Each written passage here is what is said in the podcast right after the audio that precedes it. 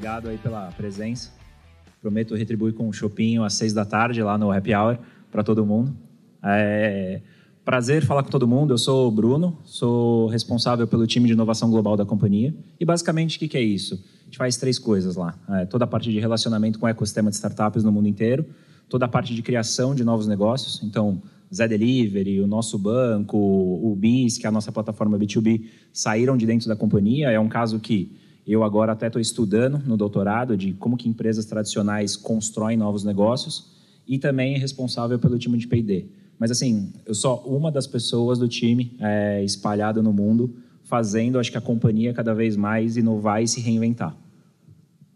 Boa tarde, pessoal. Eu sou o Paulo Costa, sou CEO do Cubo Itaú há 60 dias, 65 talvez, mas tem uma história muito forte com o Cubo desde da sua criação lá em 2015. Eu era da Accenture, que foi o principal, né, o primeiro patrocinador do Cubo em 2015 e há 65 dias eu estou aí com o time todo para fazer uh, o ecossistema né, de startups e grandes empresas se, se engajarem. Né? Hoje eu estou aqui a convite do Bruno para salvá-lo. Ele falou assim, cara, não estou afim de fazer slides, vamos lá bater um papo sobre inovação corporativa, sobre o mercado de, de inovação, né, como que a gente vem se conectando com, com startups há, alguns anos. Né? Eu acompanho o trabalho do, do Bruno, da Ambev, do Marquinhos, né? cadê o Marquinhos? Ah, só vê ele em São Paulo entre março, não, entre setembro e março. Mas enfim, eu acompanho o trabalho de vocês há bastante tempo sobre né, essa relação de uma de uma né, marca que, né, olha como é que está cheio aqui, né, pela, pelo interesse em saber o que, que vocês estão fazendo. Então dá um dá um, uma geral aí para gente. Quais são os programas? É, né, quem tem interesse em se envolver? Alguns números que vocês já têm sobre isso tudo que vocês estão fazendo. Boa. Cara, eu cheguei na companhia cinco anos atrás e basicamente entrei numa companhia que não tinha o cargo desenvolvedor. Isso é muito louco, né, de pensar. É, a gente era aberto ao ecossistema e cada vez mais estava tentando entender a importância da tecnologia, a importância de trazer o código para dentro de casa, a importância de realmente levar a tecnologia mais a sério. É, vocês conhecem a gente pela bebida, vocês conhecem a gente pela cerveja. É, e, e até hoje saiu no valor econômico que a gente vai ser muito mais do que isso. A gente está fazendo e contando aos poucos, né? Acho que a gente vai aprendendo cada vez mais a contar as nossas histórias e, e passar a mensagem.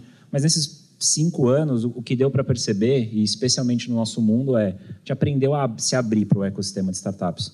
Hoje a companhia, números fechados do ano passado, faz mais ou menos entre 300 e 350 negócios com startup. O que, que é isso? Por ano. É, saiu um real do caixa da Ambev e foi para o caixa da startup. Seja para fazer uma prova de conceito, seja para comprar a startup.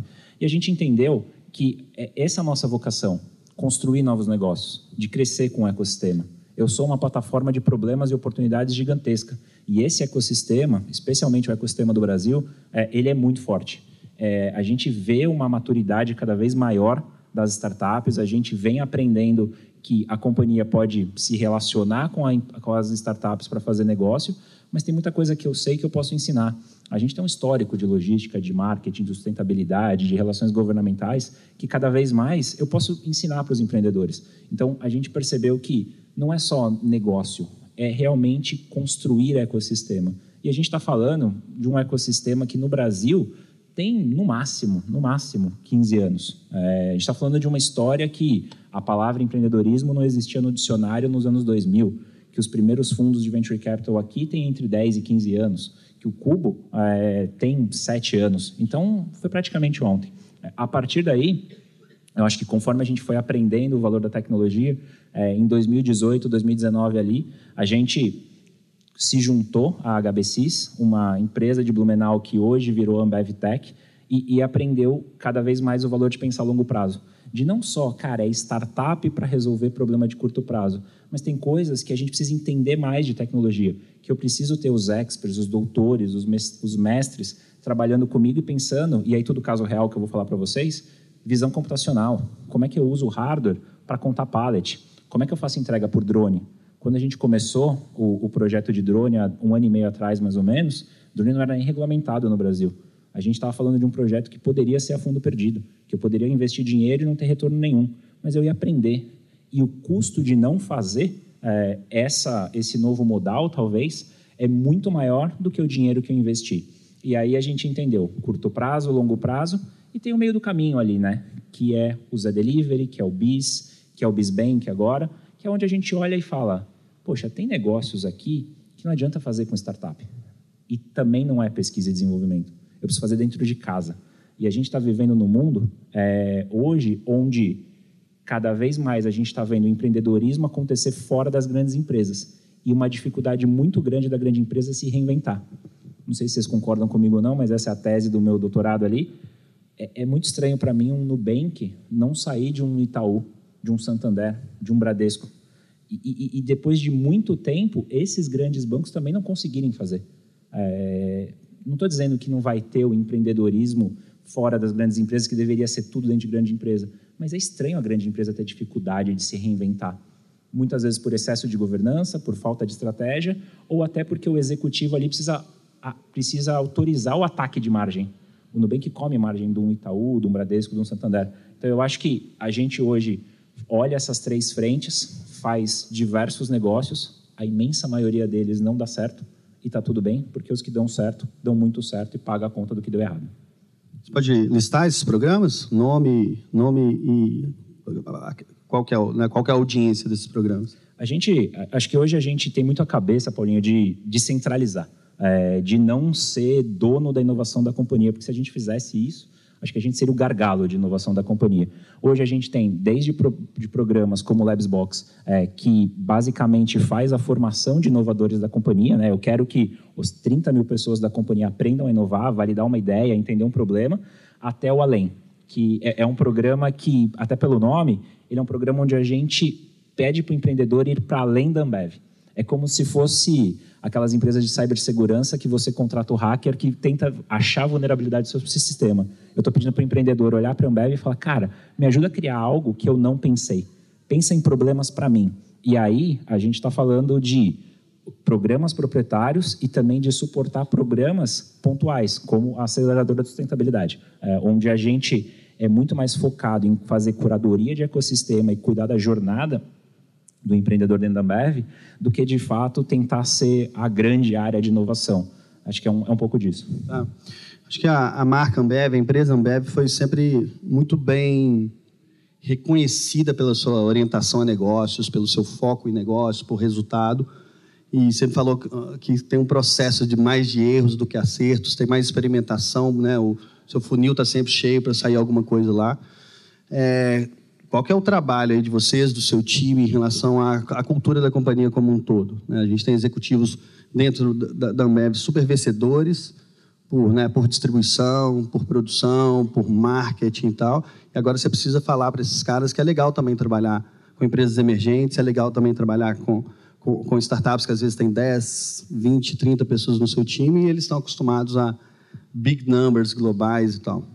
70% de market share, não é isso? Um pouquinho menos, um pouquinho mais, é, exatamente. É impressionante. Como, e aí, como que você fala? Eu, eu, sinto que a gente tem uma puta dificuldade de falar com líderes, né? de mobilizar empresas líderes e marcas líderes, porque eles já estão fazendo muito bem. E você provocar para a mudança de quem está ganhando é, é, difícil. Né?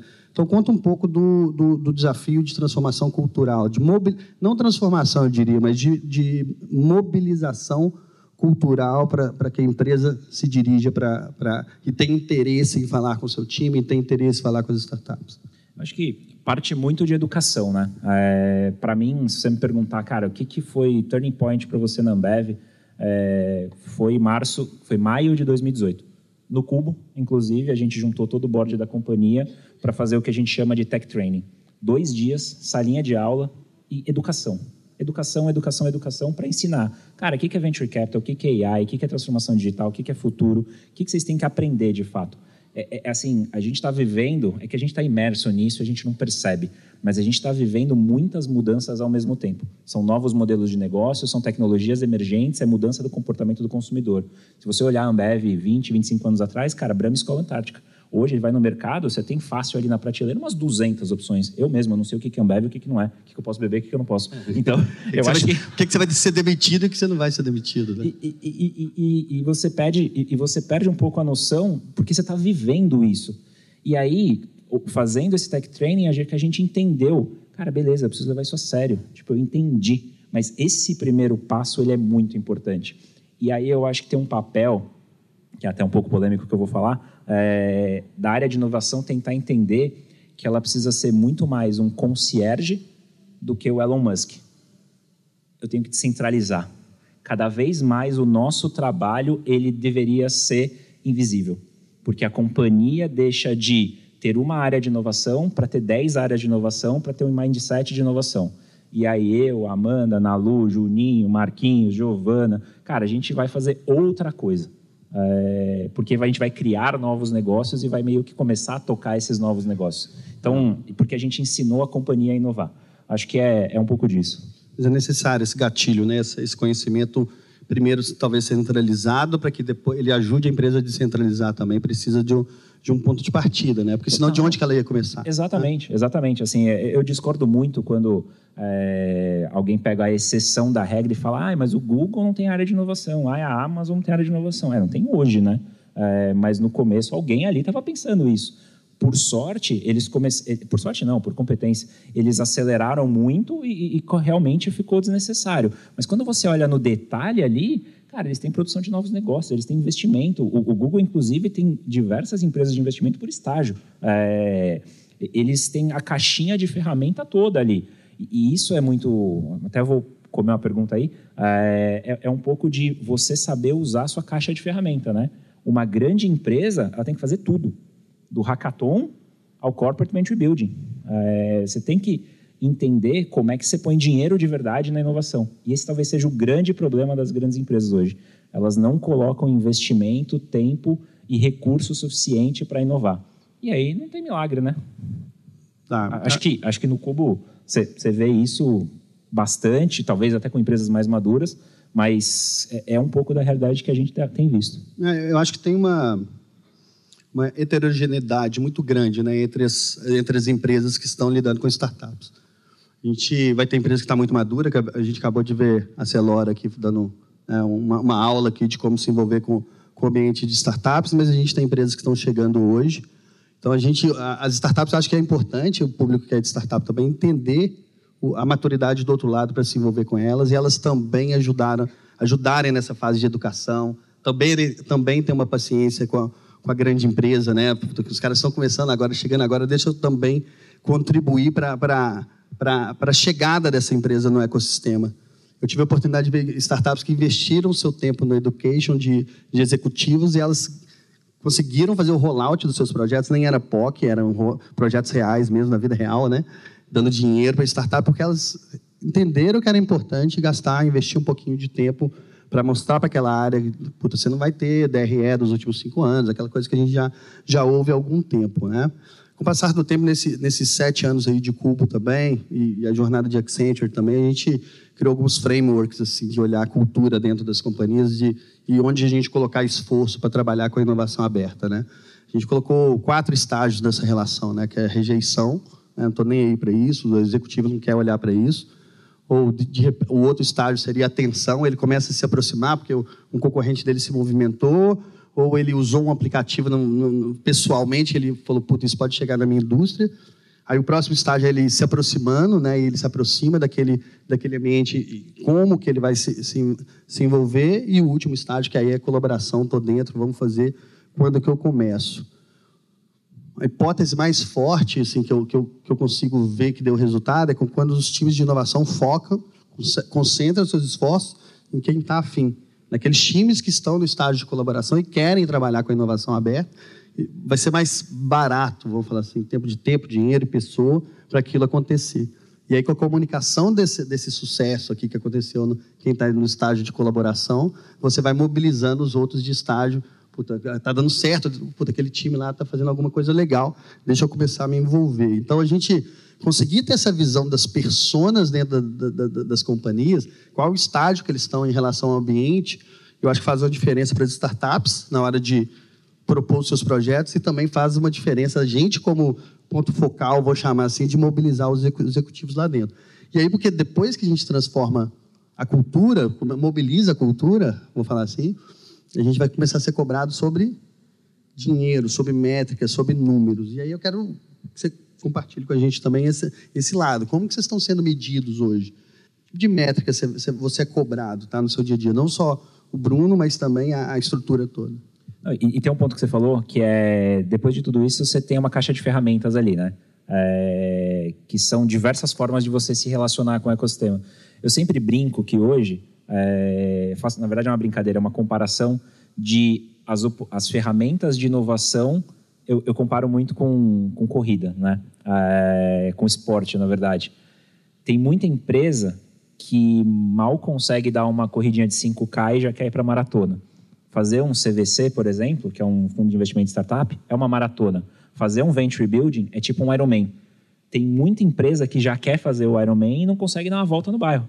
É, tem um processo de maturidade, de, de, de você aprender e ir fazendo.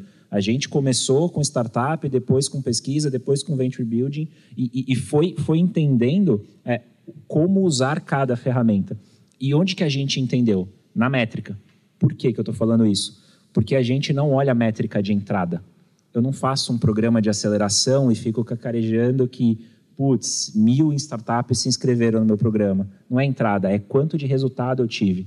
E resultado não necessariamente é só dinheiro. Resultado é resultado financeiro, é impacto na vida do consumidor, em NPS, em engajamento de funcionário, em turnover, é, em marca da companhia, em crescimento de ação. Eu meço tudo isso, e a gente está refinando um pouco agora, num índice, é, num índice de inovação. Que aí, acho que até um pouco de background de mercado financeiro que eu tenho, de como é que você entende se eu estou indo bem, se eu estou indo mal. É, mas com então, Innovation Index que você isso, falou, né? Isso, é, de, de, uma, de uma forma que, assim, tá tudo lá dentro e a gente vai entendendo como que essa curva está se comportando. Isso ainda é super fora do radar, né? A gente está tá testando, mas é uma forma de eu entender, cara, não é só contrato com startup e dinheiro. Eu tenho um impacto na sociedade. É, sempre falo, tem que ser um tripé. Tem que ser bom para a Ambev, tem que ser bom para o empreendedor, tem que ser bom para a comunidade onde a gente está inserido. Por isso que a gente faz trabalho de comunidade. Tem alguém da 3M aqui? Acho que a 3M tem um, um caso legal assim de, de medir e de incentivar principalmente, né? Eles pegam o, o, o executivo, ele é vai ser bonificado ali com ah, 35% da receita da sua unidade de negócio tem que vir de produtos que foram criados nos últimos cinco anos. Então, você não só culturalmente, mas também no, no bônus ali, a gente condiciona aquele time, aquele, aquela unidade de negócio a ser drivada para inovar, né? Acho que você também tem alguma coisa no seu o seu contra-cheque. Tenho... O jeito que você compra leite lá na sua casa tem, tem alguma coisa relacionada tenho, a isso. Tenho, tenho. Basicamente, assim, se você olhar, cara, eu tenho três metas, e aí duas dá para abrir aqui. É... Quanto que eu trago de impacto? Literalmente, impacto de inovação. É... Esse é um número financeiro.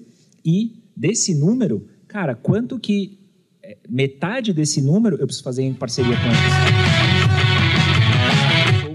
Literalmente incentivado a me relacionar não só com startup, mas com empresa de tecnologia, com fundo, com universidade, com outras empresas. Eu acho que a gente passou da época que gestão de inovação era uma coisa e gestão da empresa é outra. Empresa que não está gerindo o seu negócio pensando de maneira a se reinventar todo dia está naturalmente morrendo. É só uma questão de tempo. Eu, eu acho que medir a inovação, acho que a gente volta para o assunto de maturidade, né? Talvez empresas mais maduras já vão mais show me the money, né? mais onde que está o dinheiro. Empresas que estão começando, talvez vai ser mais uma transformação cultural, iniciar a mobilização dos executivos. Tem meu meu parça aqui, Gretensky, Head de Open Innovation da, da Unimed Floripa. Né? Você tem um caso legal aí de como você é medido, né? Compartilha aqui comigo. Eu só gosto de dizer sempre que é, o que me trouxe até aqui foi um, um indicador um pouquinho diferente, né? É, de números eu estava bem acostumado, então, né, indicadores de entrada, métricas, é, muitas de vaidade também. Mas uma das coisas que me fez vir para cá foi quando meu chefe chegou e eu perguntei, ele, depois da entrevista que ele fez comigo, eu fiz uma com ele. Era uma pergunta muito simples: como é que ele mediria, como é que ele entende valor da área de inovação aberta? E ele me disse que a hora que alguém, um outro gerente, entrasse na sala dele reclamando que eu estava mexendo demais nas gavetas dele, eu teria atingido o meu objetivo. Aí eu falei, cara, não sei se eu só assino ou assino e beijo. Mas é, é por aí. Aí tem a ver, tá vendo com. Daqui três anos eu garanto, quatro é, é show me the money total, né? E as coisas andando, andando, andando junto, porque na verdade a inovação ela precisa ter retorno financeiro, né? Não dá para ser lifestyle de executivo ou de, ou de, de business. Não, conta... e, e, tem que estar tá ligado na estratégia. O que a gente tem que estar tá fazendo tem que, de alguma coisa, empurrar a companhia. Senão, você está vivendo um sonho. Você está numa ilha, você não está conectado com a companhia. E aí, o que normalmente acontece é, entra naquela, naquela conversa de ah, eu não tenho dinheiro, eu não tenho tempo. É, não é a companhia que tem que se adaptar à área de inovação. É a área de inovação que tem que entender que a cultura precisa ser mudada. Isso é papel da área de inovação, para que cada vez mais você trabalhe junto. Se não, esquece. A gente veio conversando isso hoje, né, sobre a necessidade da humildade da, da, da área de inovação. Acho que a, a, Paula falou aqui anteriormente também sobre, sobre humildade, né? É, heads de inovação, executivos de inovação são sempre muito bem informados né, viajam para o South by Southwest, para o Startup Summit, tem o melhor network possível, né, lê os melhores livros, está sempre ouvindo os melhores podcasts. A gente saiu agora de uma conversa sobre, sobre podcast. Isso, às vezes, traz um, assim, um, um excesso de autoconfiança da bolha, que aquele é o jeito de fazer, e esquece que dentro das organizações estabelecidas tem muita gente foda lá dentro, fez grandes transformações globais, entregas sensacionais, e às vezes vai questionar numa, numa, numa, numa onda meio subtração, né? A gente, como inovação, chega, não, agora tem que ser assim, agora tem que ser assado. Esquece que do outro lado tem pessoas super é, vencedoras dentro das suas indústrias e que a gente deveria, como inovação, ser uma ferramenta desses executivos top dessas empresas que podem, inclusive, é, é, é potencializar a área de inovação porque eles têm um olhar de mercado muito mais aprumado. Por favor. Não, e, e, eu faço isso para não passar vergonha também, né? É, é, meu, é meu trabalho. Assim, apesar de ser legal, é, é, é, o trabalho. Mas mais importante do que você capturar, organizar essas informações, é como é que você compartilha. É muito mais importante quantas pessoas da companhia a gente conseguiu impactar do que quantos eventos o meu time conseguiu ir. Eu estou aqui falando hoje como parte do meu trabalho mesmo. De você, cara, eu preciso é, contar a nossa história, eu preciso mostrar o que a gente está fazendo, mas tudo isso tem estratégia por trás. Cara, eu quero que mais startups venham fazer, fazer negócio com a gente, eu quero identificar os talentos, eu quero que alguém me escute aqui e fale, pô, não é só Brahma Escola Antártica, eles fazem coisa legal, dá para trabalhar lá. O, o, desenvolvedor vai se enxergar, o cientista de dados vai se enxergar, o profissional de UX vai se enxergar, entendeu? Então, e, e eu acho que é, é muito menos se relacionar com a marca e muito mais se relacionar com as pessoas. Cara, por isso que a gente está aqui, por isso que a gente tem stand, por isso que a gente traz bastante gente. Essa era a minha pergunta agora. Desculpa. Não, tranquilo. Acho que encaixou direitinho, né? Não combinamos, mas é, combinamos a pergunta, mas não o momento. Mas acho que encaixou. Ah, o que, que, é a sua estratégia de ser o patrocinador? Né? Acho que principal, se não me engano, do Startup Summit em Floripa. Qual, por que, que você escolhe aqui? Dá, tem tantos eventos pelo Brasil. Por que, que você escolhe dar atenção a isso, mobilizar? Sua senioridade está aqui, seu time todo mobilizado está aqui. Por que, que você faz isso? Eu acho que Floripa é um caso muito, muito, muito é, bacana e, e, dá orgulho assim de ver uma ilha que apostou na tecnologia, que apostou na inovação, que tem casos e que está unida para fazer isso acontecer. Eu estava brincando com o Picucci ontem. É, cara, o Startup Summit 2017 era, sei lá, 30 pessoas, a gente dando cerveja com o Ambev e o negócio cresceu obviamente Sebrae, Alexandre, todo mundo, acho que para um evento de 5 mil, 5.500 pessoas. É, quando você olha aí, você fala, cara, tem alguma coisa lá que eu preciso aprender. E, e essa é a resposta. É, como é que a galera aqui faz comunidade?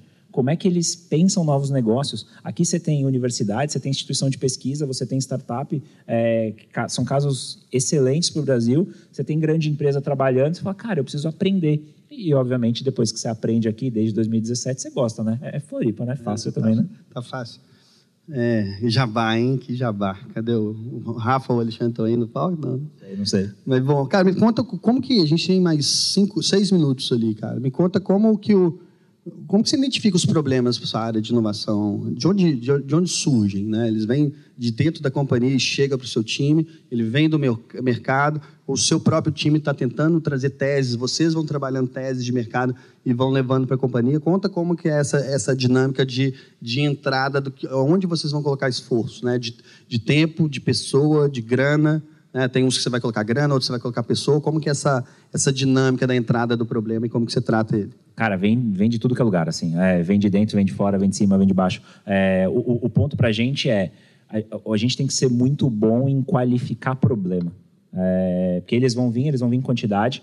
É, cada discussão de, de problema de piloto a gente desenha um a um, literalmente é, até para discutir quem vai pagar, como é que é a métrica, quanto tempo vai demorar e, e tudo isso. Mas eu acho que qualificar se isso é startup, isso é desenvolvimento interno, isso é pesquisa, é onde a gente foi aprendendo. 2020, mais ou menos, a gente começou a criar um assessment de, cara, vou entender essa oportunidade, mas vou entender sério, como se fosse um business case mesmo. É, não é, ah, eu quero fazer entrega por drone porque é legal. Não, é porque, cara, eu, eu preciso aprender, eu preciso mas o seu time faz isso? Ou, ou tem alguém dentro da companhia que tem esse conhecimento de, de, logística, que vai olhar o business case da logística e ele se junta com você, ou você tem essas capacidades não, é dentro é, do seu time? É, é, a gente com a área de negócio, até porque não existe melhor especialista em logística do que o time de logística. Não adianta nada fazer uma reunião comigo ou com o meu time. A gente não entende de logística, a gente entende de inovação. É, então eu trago não só para desenhar piloto, para desenhar é, oportunidade, mas até porque eu quero que o VP, que o diretor, que o gerente, que o analista aprenda com o empreendedor.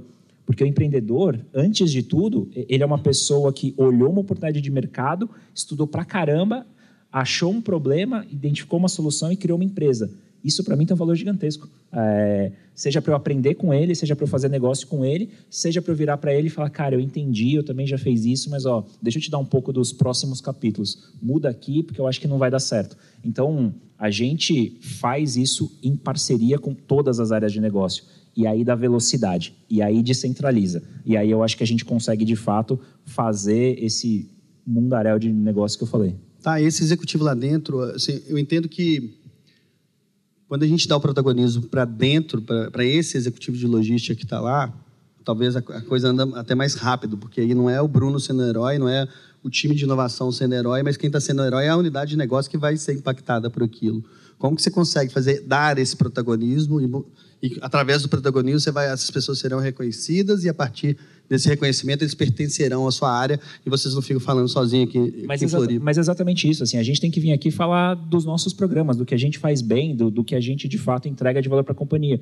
Mas eu não quero falar é, do, dos pilotos de logística, marketing, venda, supply que deu certo. E, eles têm que falar. E, e aí eu tenho que entender exatamente o que você falou, que é a questão de humildade. É, eu estou aqui num evento de inovação, um dos maiores eventos de inovação do Brasil, falando de inovação. Mas eu não vou no evento de logística do futuro, de marketing, nada disso. Eu tenho que aprender a colocar os executivos ali. É super difícil fazer isso, porque a nossa área de inovação ela é muito legal. Você acaba sendo meio seduzido a querer falar e achar que você sabe de tudo. E, e de verdade, você tem que saber cada vez menos sobre os assuntos e muito mais sobre, cara, como é que eu desenho novos negócios? Como é que eu de fato descentralizo a inovação e faço aquela pessoa que tem um background gigante em logística revolucionar a logística, ou marketing, ou vendas. Esse é o papel. Quanto mais a gente é, deixa de aparecer e mais as áreas têm protagonismo, é melhor.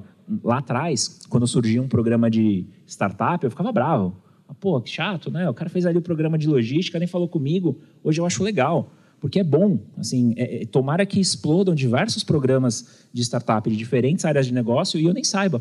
Óbvio, que eu estou controlando ali a governança, quantos negócios com startups estão sendo feitos hoje, mas eu quero que a companhia tenha motores em cada área inovando por conta própria. E, e a partir daí, cara, a gente vai fazer outra coisa. Bom, eu estou nesse, nesse jogo aí, com, até como empreendedor, com, fui da primeira turma da Wire lá em 2011 como empreendedor, eu vivo um pouco esse, esses números aí há, sei lá, 10 anos. E o que vocês vêm fazendo eu acho muito animal em termos de volume, sou super fã de volume, quando a gente fala de, de inovação aberta.